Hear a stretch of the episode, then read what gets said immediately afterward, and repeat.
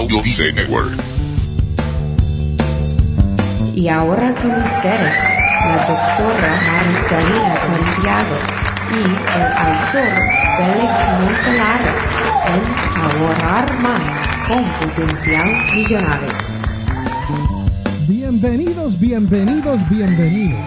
Hoy vamos a estar hablando sobre cómo ahorrar durante una boda. Y como siempre, tenemos a la doctora Marcelina Santiago, la co-host de este su programa, Ahorrar Más con Potenciar Millonario. ¿Cómo se encuentra, Ah. doctora Marcelina? Ah, muy bien, Félix. Muy contenta de estar aquí en este episodio hablando de un tema que estoy segura muchas de ustedes están pendientes, que es el tema de una boda. ¿Cómo hacemos una boda con un presupuesto bien bajito? Y cuéntame sobre esto de una boda con un presupuesto bien bajito. Yo le tengo que decir que la realidad es que cuando uno se quiere casar, normalmente hay, hay, hay unas reglas, ¿no? Del casamiento. Y no sé si esto es igual en todos los países, pero por lo menos donde yo me crié, yo tengo entendido que el papá de la novia muchas veces pone el dinero por salir de la hija, digo, por casar a la hija, ¿no? Así, pero eso es lo que dicen, pero no todos los papás pueden pagar esa boda de sueño que tiene uno. Entonces, ¿qué hacemos cuando el papá no puede pagarla y la tenemos que pagar nosotros mismos? ¿Qué se hace, doctora Marcelina Santiago? ¿Qué es, qué hacer? ¿Qué hacer? Lo primero es saber tu presupuesto. Suena lógico y hasta, como decimos, sentido común. Pero si tú tienes solamente cinco mil dólares, no empieces a comprar o a planear en tu cabeza una boda de 10 mil dólares. Primero es el presupuesto. Ten en mente con cuánto cuentas o cuánto puedes contar antes de que esa boda ocurra. Te digo porque ya me pasó, a mí me pasó, no teníamos el dinero para pagar las flores el día de la boda. Le voy a decir algo, y, y dígame si esto es algo que, que no se debe de hacer. Yo pasé por un, un thrift store los otros días y había un traje de novia, precioso, blanco, nuevo. Cuando digo nuevo, ese traje parecía que, que nunca ni se usó, eh, para decirle la verdad. Es un pecado comprar un traje de esa manera para una boda. Pues mira, no, eso es uno de los consejos, diste en el clavo, porque lo que quiero es que pienses, ¿quién en tu familia tiene un traje que te pueda prestar? Acuérdate que dicen que uno debe usar algo prestado, entonces, ¿por qué no el traje de boda? Yo pienso que eso es una muy buena idea. Antes de lanzar este programa, este episodio para que se, se haga público, lo que voy a hacer es que le voy a sacar una foto a ese traje, porque la verdad, si está ahí, la verdad que me gustó el traje y yo dije, wow, si hubiese una persona quien le sirviera ese traje, hasta, hasta pensé, a lo mejor se lo compro a la hija mía antes que se case, tiene 12 años y ya estoy casándola, ¿no? Pero dije, a lo mejor hasta le compro el traje, era precioso, este traje en realidad, eh, en realidad eh, es un traje fino, es un, pero no está amarillento, nada, este traje está nuevo. Bueno, te cuento que si tú crees que el de tu hija, yo tengo una hija de 12 años también y el mío tiene 20 años guardado. Y más vale que le quede, porque ese es el ahorro. Bueno, pero eso es diferente, ¿no? Eso es, eso es una belleza en cuanto a, aunque uno tenga que, que arreglar el traje, ¿no? Gastarse un par de cientos de dólares en el arreglo del traje. Pero eso sí que es bueno porque ese es el traje de la familia, es el traje de la mamá o el de la abuela o algo así si está en buenas condiciones. En este caso yo estoy hablando de un traje que en específicamente es de un thrift store, es una tienda de segundas, eh, fue donado, está precioso, pero yo no sé si eso es lo correcto o usted cree que una novia no quiera ponerse un traje usado. Pues mira, la mayoría de las novias quizás cuando nos casamos lo primero que pensamos es en el traje. Y está bien, pero si estamos hablando de un presupuesto bien, bien corto, bien ajustado, pues ¿por qué no el traje comprarlo en una tienda de segunda? O sea, yo no le veo nada de malo. Está usando un traje que solo se usó un día por unas cuantas horas. O sea que sí, si quieres cortar, em- puedes empezar con el traje de la boda. Doctora, entonces cuénteme, comience con alguno de estos consejos, porque yo creo que yo, yo me mandé, me fui adelante con esto del traje, pero fue que me recordé, eh, cuando, cuando, comenzamos a hablar, se me vino a la mente ese traje. Y cuénteme qué consejo usted tiene para la persona que está escuchando. Como ya empezaste por lo más doloroso que era el traje, entonces ahora vamos a, a lo segundo más doloroso, la lista de invitados. ¿Cómo cortamos aquí gente? ¿Cómo se hace? Pues mira, sencillo, empieza a poner a las personas más importantes en tu vida y después empieza con los primos y las tías y esa gente que tú nunca ves y que nadie se acuerda de ti en el momento, más que en la boda. Entonces eso empieza a eliminarlo, porque de todas formas se van a enchismar. Tú sabes que en nuestras familias latinas siempre se enchisma a alguien. ¿Y qué tal la, familia que está en otro país o está lejos? Vamos a decir que yo vivo en el estado de Nueva York pero la mayoría de mi familia está en el estado de la Florida porque se han mudado. Usted sabe que muchos neoyorquinos se están mudando para el estado de Florida y aquella para aquella persona internacional que nos está escuchando que no sabe dónde está Nueva York y la Florida, pues les cuento que eh, quedan en Norteamérica, en, los, en, la, en el gran país de los Estados Unidos, en la costa este, y se tarda uno 20 horas, por lo menos en auto, en llegar del punto A al punto B. Ahí hay muchas personas que no pueden pagar por un pasaje o no quieren y usted entonces los invita o no los invita. Pues mira, esos son los que yo dejaría para lo último. Realmente lo que yo pienso es que piensa no en lo que están lejos, sino en los que son más importantes para ti. O sea, este es tu día, piensa quién te hace feliz, a ti, que esté ahí. No tanto en lo lejos, sino en si este es un solo día en tu vida, piensa quiénes son las personas que te van a hacer feliz, que estén presentes en tu boda. Interesante, o sea, no es la distancia lo que estamos hablando aquí. Estamos hablando de que si el tío, el tío Félix es muy bueno conmigo, pues yo lo invito pero si la tía Marcelina nunca me ha llamado, pues para qué invitarla. Exacto, y mira, la tía te va a llamar y te va a decir, oye, no me invitaste a la boda, pero no importa, no importa si igual se enchima y si igual va a hablar, entonces ¿cuál es la diferencia? No está haciéndote ningún daño. Entiendo, entiendo, eso, eh, eso está muy bien. ¿Y, ¿Y qué más podemos hacer, doctora? Pues mira, entonces cortamos la lista, ya eh, con Tratamos si se puede conseguir un traje de otra persona de la familia o quizás últimos recursos de segunda mano. Ahora, piensa en la fecha. En la fecha que te vas a casar va a depender mucho si vas a pagar más o menos. Las fechas usualmente se hacen en verano, por lo menos aquí en Estados Unidos. Entonces, ¿qué hacemos? Busca una fecha que sea más económica. Quizá, bueno, la quieres hacer en verano de todas formas. Si tú estás empeñada en hacerla en verano, entonces busca hacerla en un viernes en vez de un sábado. O sea, busca donde te salga más económico a ti. ¿Y, por qué un viernes versus un sábado o un domingo? Que estamos todos en la iglesia, ¿no? Ah, bueno, porque los salones de banquetes, los salones de actividades donde haces la fiesta, cobran más usualmente el día sábado y después el domingo. Pero el viernes es un día que a veces no tienen actividades y te lo pueden rentar más barato. Entonces hay otro ahorro. ¿Qué más tenemos? Bueno, hablando del salón que vamos a usar, ¿qué pasa cuando tenemos una fiesta? Tenemos bebidas alcohólicas. O sea, una boda sin beber no es una boda.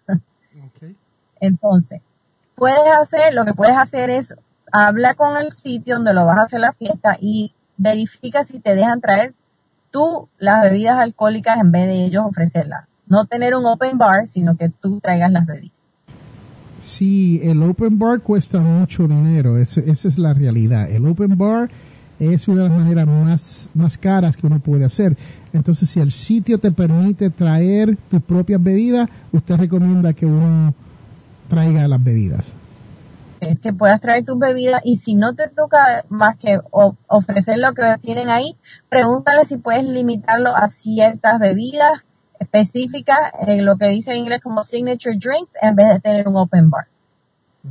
Ahí vas a ahorrar más dinero también. Ok, y sería, sería un error decirle, mire, va a haber, va a haber open bar, pero usted tiene que pagar por su trago. Mm, yo creo que ahí sería ya un poquito desesperado que por lo menos en la boda te ofrecieran las bebidas. Lo mejor sería que busques donde traer tus propias bebidas o limitar las diferentes bebidas que ofreces. Mm. Pero sabes que también en la boda, cuando tengas el salón de actividades, uno de los ahorros que también vas a poder hacer es el bizcocho, el cake, la torta, como le dicen en otros países. ¿Qué puedes hacer? No sé si lo has visto, pero esto es está muy de moda ahora. Que traes un bizcocho que es de mentira, de plástico, bien bonito, pero no es el que se come la gente. ¿No? Es, es fake, es de mentira. El bizcocho es espectacular, te tomas fotos con él, eh, todo el mundo pasa por el frente y lo ve precioso, pero entonces tienes uno allá atrás en la cocina que te salió mucho más económico, que no está decorado y por eso te salió económico y lo sirves. Entonces te llevas el que era de mentira a la parte de atrás, dice que lo vas a ir a cortar y realmente sirves el otro. Doctora, hay servicios para esto. Hay servicios que hacen bizcochos de plástico para que se vean bien.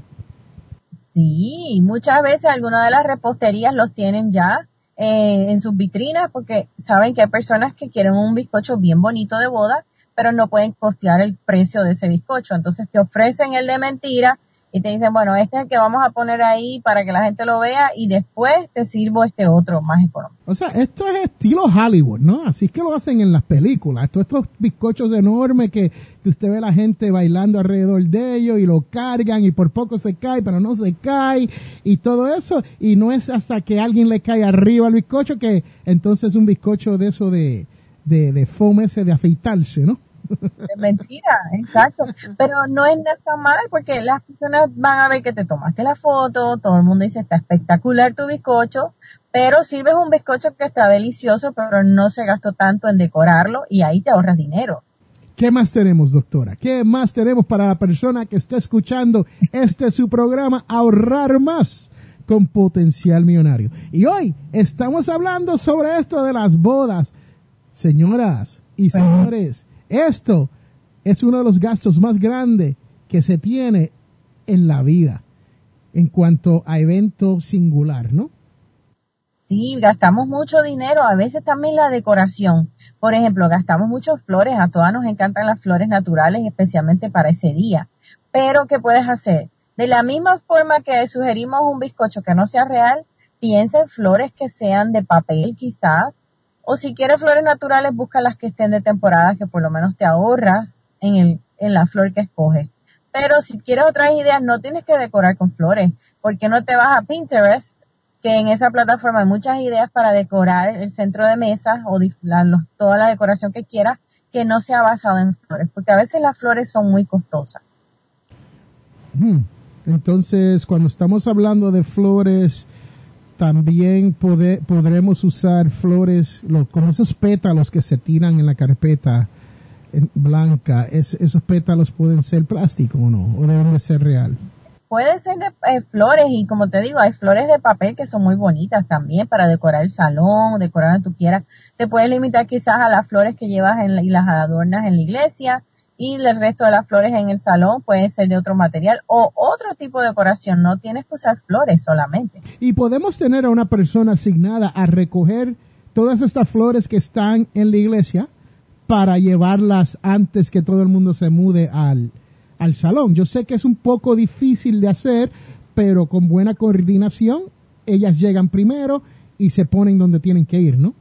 Claro, así podemos ayudarnos todos, buscar a alguien que te ayude en eso. Y aparte, también te va, o sea, nadie se va a dar cuenta. ¿Quién va a ir corriendo al salón a ver que las flores llegaron primero? Eso, eso es cierto. Nadie, nadie va a mirar y va a decir, ah, esas no fueron las flores que yo vi en la iglesia. Es verdad. Mira, otra cosa que eh, te quiero mencionar es la comida. Sabes que en la comida también se gasta, porque cada vez, eh, cada persona que va a ir a tu boda va a comer, por supuesto. Pero, ¿qué puedes hacer? En el mismo salón de actividades que escogiste, en vez de usar un servicio que en inglés se dice catering, un servicio de comida, ¿por qué no buscas un restaurante que sea local, que tenga un buen servicio de comida que a ti te guste y lo compras ahí y entonces lo llevas al salón y lo sirves? O sea, en vez de tener un catering, puedes traer la comida de un restaurante bueno, hasta puedes contratar a una persona que sea mesero y te sirva de mesero y te va a salir más barato. Le puedes tener mesero Sí, no, y mire, un ejemplo de eso sería el catering de un restaurante, como decir, un restaurante, hoy en día están de moda los restaurantes, yo le digo specialties, ¿no? Que son como la comida venezolana, la comida cubana, la comida puertorriqueña, donde usted puede traer ese tipo de, comida en un catering y le va a salir mucho más barato que tener el, catering del sitio, ¿no? Exactamente, la idea es que puedas traer tú la comida de afuera y te la, y consigas a alguien que te la sirva. Si no consigues a un familiar, puedes contratar una, un mesero, una mesera, pero eso te va a salir más barato que eh, conseguir el servicio de catering, porque estás ahorrando en la comida. ¿Qué más no tienes? Bueno, y la música, no nos podemos casar sin música. La música, música, música, música, música. Me, encanta música a mí.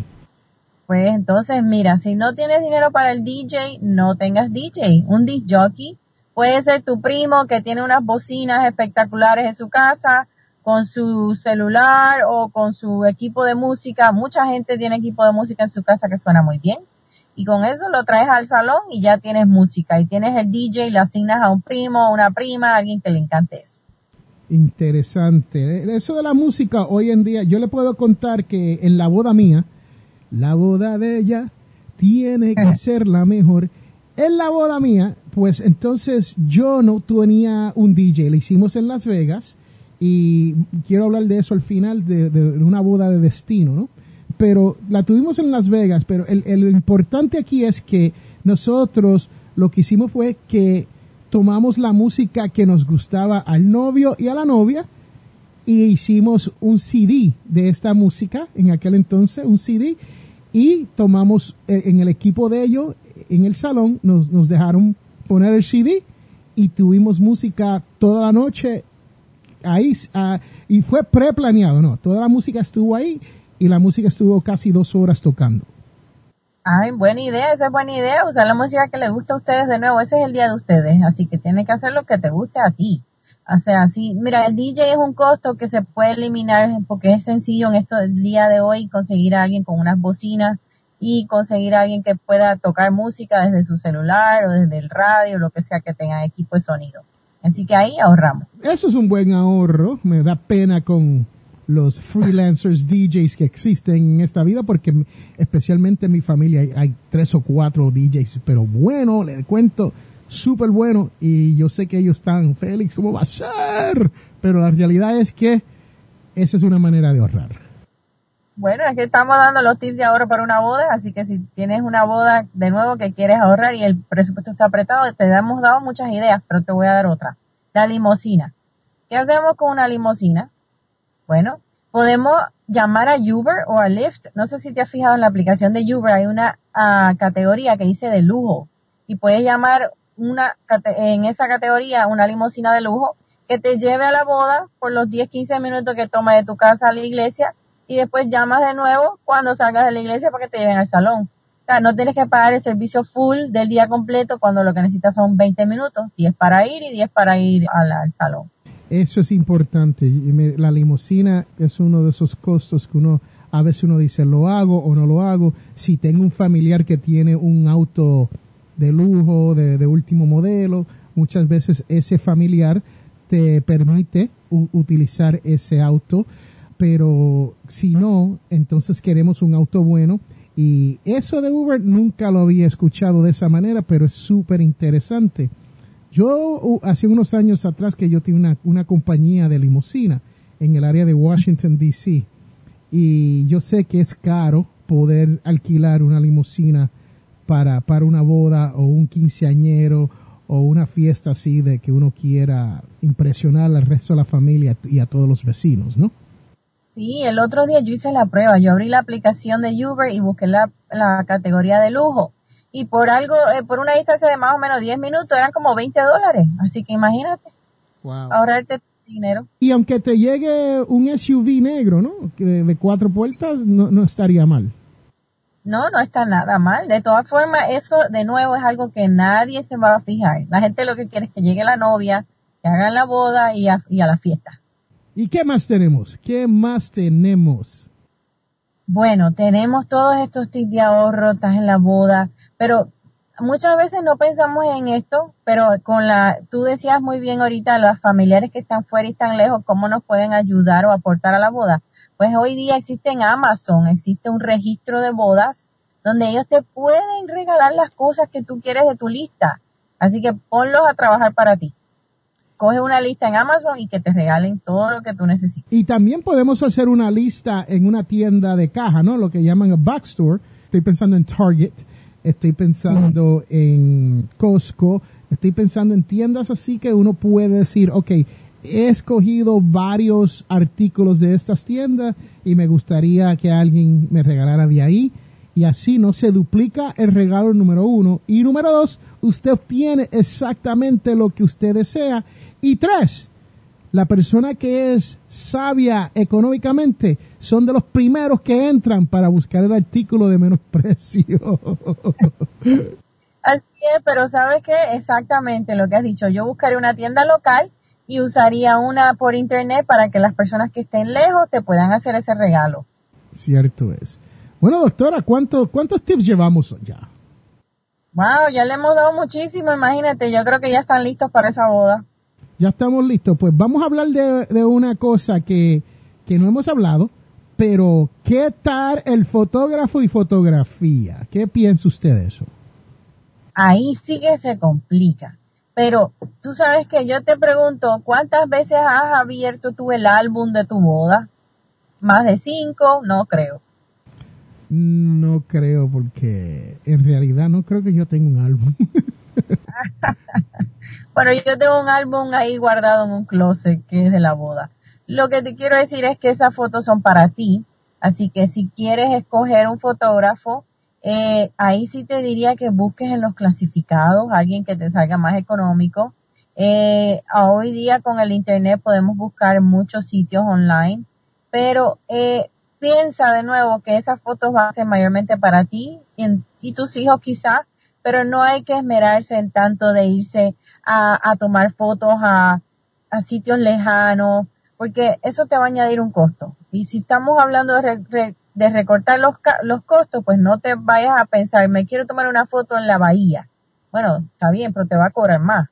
Y una alternativa para esto también es un videographer, ¿no? Y entonces a veces con 300 dólares uno puede conseguirse a alguien que te haga un video precioso, editado, y en vez de tener fotos, pues tiene este video que lo puedes compartir después que el formato todavía exista, 20 o 30 años después, todavía se puede compartir, ¿no?